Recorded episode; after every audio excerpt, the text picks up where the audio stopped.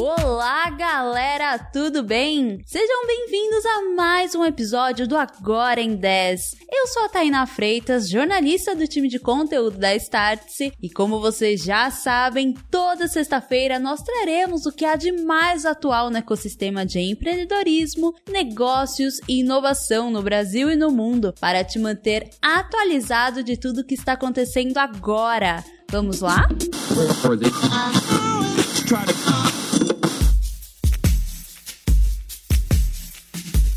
Real digital agora possui um novo nome, Drex. A nova moeda digital é um CBDC, ou seja, uma moeda digital e oficial criada pelo próprio Banco Central. Então tá, então quer dizer que o Drex é uma criptomoeda? Não. O fato do Drex ser uma CBDC que é emitida e regulamentada por um órgão financeiro, né? Tem aquela governança em cima, já tira ele ali daquele patamar de criptomoeda, justamente porque as criptomoedas são descentralizadas, então não existe um dono, né? Um criador ali específico que está cuidando de sua gestão, ao contrário do Drex, em que isso é feito pelo Banco Central.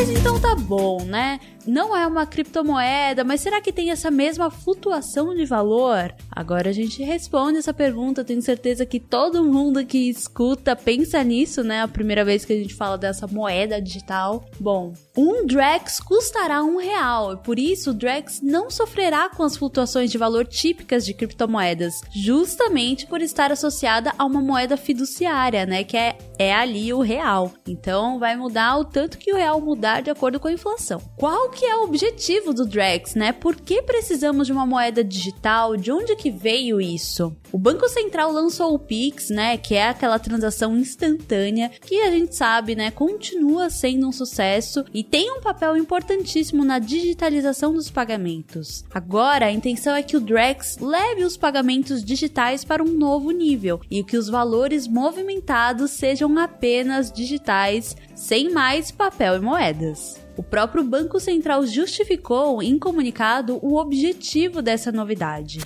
Essa solução, que antes era conhecida como Real Digital, vai proporcionar um lugar seguro e regulado para criar novos negócios e dar a mais pessoas a chance de aproveitar os benefícios da economia digital. Isso vale tanto para cidadãos comuns quanto para empreendedores. Mas agora vamos lá, quais são os benefícios do Drex na prática? São alguns caminhos possíveis e a maioria deles leva para novos modelos de negócio. Por exemplo, dispositivos de internet das coisas, o famoso IoT, podem ser programados para realizar compras e pagar automaticamente usando a moeda digital. Há também uma facilidade na gestão financeira, pois o valor pode ficar concentrado em uma só conta, ao invés de vários bancos, né? E existe também uma simplificação das transações, pois a novidade tira os intermediários do processo de pagamento, como as bandeiras de cartão, por exemplo, acabam pegando ali uma fatia daquele pagamento. E agora a gente fica um pouquinho apreensivo, né, com a novidade. Será que o Drex vai dar certo? Quais são os outros países que possuem moedas digitais? Em quem que a gente pode se basear, né? Ainda não há uma previsão de lançamento oficial para o Drex. Atualmente, a moeda digital brasileira está em fase de testes. No entanto, a gente pode sim aprender um pouquinho com as experiências de outros países. E um exemplo é a moeda digital chinesa. A moeda digital chinesa, ela é chamada de yuan digital e ela foi lançada no início deste ano em um projeto piloto que iniciou por Pequim. Inicialmente, o projeto foi focado na adoção por pessoas físicas, mas o governo chinês encontrou uma concorrência nos modelos já vigentes no país, que é o caso do Alipay e WeChat. Quem acompanha aqui a Starts há um tempo sabe que a gente já falou muito sobre Alipay e WeChat porque são importantíssimos na China, que é onde a gente está ali presente. Bom, os chineses já realizam pagamentos online e instantâneos através de suas carteiras digitais e não viam muitos motivos para mudar essa rotina. Então agora, de acordo com o The Block, o Banco Central Chinês tem pivotado para uma estratégia B2B. E na prática, o objetivo é estimular a adoção do yuan digital por bancos e varejistas, por exemplo,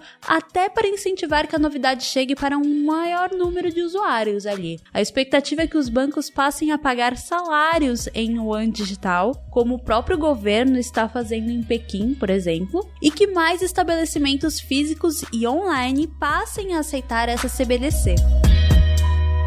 E bom, temos outro exemplo aqui que um, com uma história um pouquinho diferente, que é o caso da Enaira, a moeda digital nigeriana. Ela não tem sido muito bem recebida pelo público. O governo nigeriano chegou a oferecer descontos e até mesmo reduzir o número de cédulas de dinheiro mesmo que poderiam ser sacadas por cada empresa e habitante para incentivar o uso do dinheiro digital, mas não adiantou. As medidas iniciaram protestos, segundo relatos da CoinDesk. Sesc. E tem mais gente apostando em moedas digitais, sim. Além do Brasil, China e Nigéria, outros países estão criando suas próprias moedas digitais e vários já estão em fase de testes, como a Índia, com o Digital Rupee e o Japão, com Yen digital. Mas, como é possível analisar com os exemplos que a gente já citou aqui, a adoção da CBDC, né, daquela moeda digital emitida por um banco central, vai muito além da barreira de entendimento dessa inovação, porque é ainda mais importante transformar a rotina de países inteiros. Então, esse fato é muito desafiador, então acompanhemos as cenas dos próximos capítulos para entender como cada país vai realmente implementar essa novidade, incluindo o Brasil.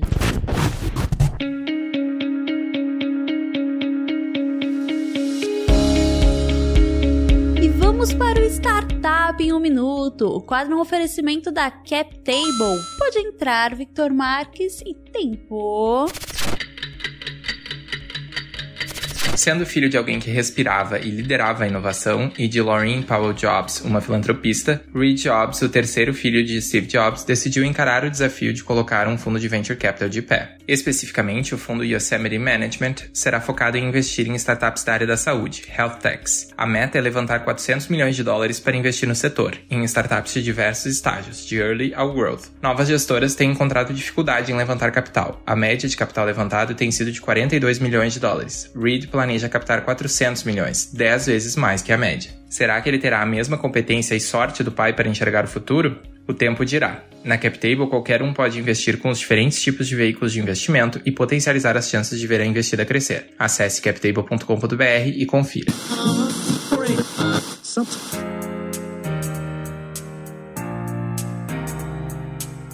Agora vamos de ok, ok. Aqui você encontra as principais polêmicas do ecossistema de inovação e startups. Vamos lá? Ok, ok. Será que o movimento de Elon Musk de tornar o Twitter X agora, né, rentável está dando certo? Linda Yacarino, nova CEO da companhia, disse que sim e que a empresa está próxima de chegar a um break-even. Em uma entrevista à CNBC, ela ainda comentou que o Elon Musk realmente está se preparando para uma possível luta com Mark Zuckerberg, mas que a luta ainda não está confirmada. E se acontecer, ela quer estar na primeira fila. E sobre o Threads, a CEO do X comentou que Zuckerberg quer criar o que o Twitter era, enquanto eles estão focados no futuro do X. E vamos ao nosso termômetro da semana. Tá quente. Disney e Netflix. A Disney é o primeiro streaming a seguir os passos da Netflix em um movimento polêmico, o de limitar o compartilhamento de senhas. Bob Iger, o CEO da Disney, anunciou que a empresa está estudando formas de fazê-lo. A notícia veio após uma queda de 7,4% nos assinantes do Disney Plus no segundo trimestre deste ano. E como resultado, a empresa também planeja aumentar o valor da assinatura de 11 dólares para 14 dólares. Será que essas medidas terão efeito? Na Netflix, o fim de compartilhamento de senhas acabou trazendo sim mais assinantes. Tá morno, Threads. Linda Yacarino falou sobre Threads e o X claramente não vê o Threads como uma ameaça. E se os números de usuários na primeira semana do Threads foram surpreendentes, a surpresa agora é que a nova rede social perdeu 3 quartos dos usuários e, claro, muito engajamento nessa onda também. Como resultado, Zuckerberg está aumentando a integração com o Instagram e para quem não lembra, foi justamente essa integração com o Instagram que fez o Threads ter milhões de usuários desde o início. Foram mais de 100 milhões de usuários apenas na primeira semana. Frio, WeWork as ações da WeWork estão em baixa, mas desta vez existe uma dúvida substancial sobre sua capacidade de se manter operante, conforme a empresa relatou nesta terça-feira. De acordo com o que reportou a Bloomberg, a empresa está perdendo dinheiro devido aos seus altos custos operacionais e o cancelamento em massa de diversos assinantes. No segundo trimestre deste ano, a empresa registrou um prejuízo líquido de aproximadamente 700 milhões de dólares, depois de registrar prejuízos líquidos de 10,7 bilhões de dólares nos três anos anteriores. Então, realmente, as contas estão no vermelho há muito tempo e agora tá todo mundo repensando sobre o futuro do negócio, como aconteceu anteriormente, inclusive, né, na WeWork. Mas a entrada do SoftBank acabou trazendo mais dinheiro e oxigênio para a empresa se manter em relevante, né, se manter operando. Agora vamos entender se isso irá se repetir ou qual será o futuro da WeWork. E este foi mais um episódio do podcast Agora em 10, uma produção Startse que vai ao ar toda sexta-feira às 11 horas da manhã. A apresentação é minha, Tainá Freitas, com roteiro do time de conteúdo da Startse e edição da Aerolitos. Até mais!